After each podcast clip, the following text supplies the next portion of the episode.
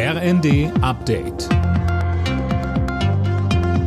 Stündlich neu. Auf den Punkt informiert.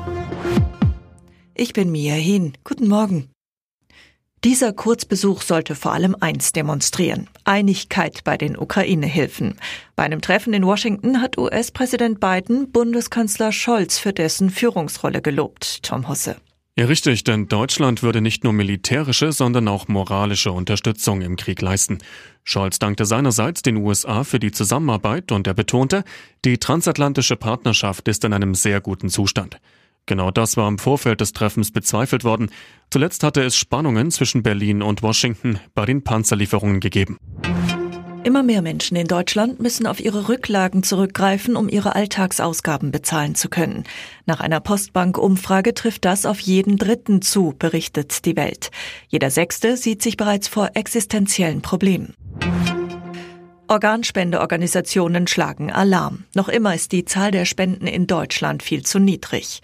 Das Bündnis Pro Transplant fordert, dass nicht wie bisher zu Lebzeiten zugestimmt, sondern aktiv widersprochen werden muss und so quasi jeder Spender sein kann.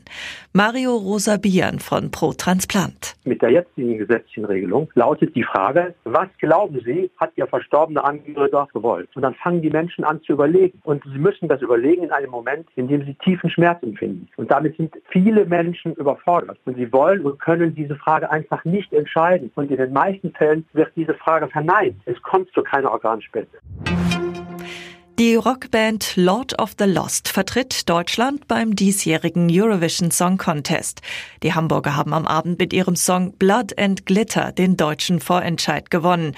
Das ESC-Finale steigt am 13. Mai in Liverpool. In der Fußball-Bundesliga hat Borussia Dortmund das Topspiel gegen RB Leipzig gewonnen und ist damit an die Tabellenspitze geklettert. Der Endstand 2 zu 1.